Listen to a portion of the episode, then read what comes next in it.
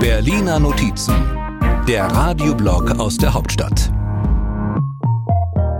Aufatmen im Regierungsviertel. Endlich. Nur SPD-Generalsekretär Kevin Kühnert klingt irgendwie noch ein Seufzen in den Ohren. Wir haben die letzten Monate Anlass dazu gegeben, dass viele geseufzt haben über die Performance der Regierung. Zu viel Streit, zu viel Gegeneinander. Deshalb haben die Spitzen der Koalition sich neulich Abend zusammengesetzt. Zur Selbstkritik, zum Durchatmen und gute Vorsätze fassen.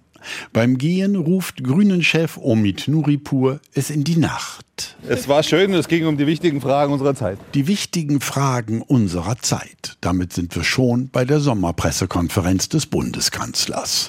Olaf Scholz redet länger, was der Hauptstadtpresse meistens nicht direkt den Atem raubt. Doch dann ein Handy klingeln. Wer stört da? Also wer seinen Klingelton auf Jingle Bell eingestellt hat, der ist es.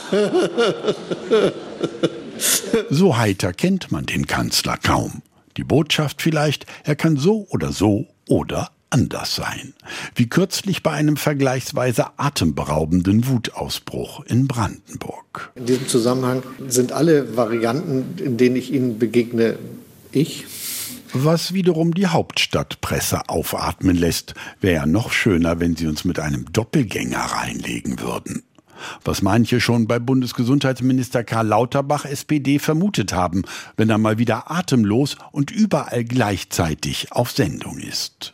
Hier zum Beispiel geht es um die Meinungsverschiedenheiten zwischen Bund und Ländern bei der Krankenhausreform. Da konnten wir uns nicht einigen, aber da haben wir uns zum Schluss darauf geeinigt, dass wir uns nicht einigen. Das ist ungefähr so wie die angebliche Einigung zwischen CDU-Chef Friedrich Merz mit dem Generalsekretär der Partei, dass dieser sein Amt räumt und für Merz Vertrauten den leicht atemlosen Carsten Linnemann freimacht. Ich muss jetzt an die Arbeit und die Wahlkämpfer unterstützen. Wir müssen kampagnenfähig werden. Es wird hart.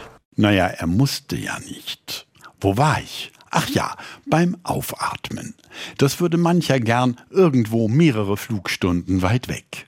Geht aber nicht so richtig, weil Leute, die mehr Klimaschutz wollen, sich jetzt auch auf Startbahnen festkleben.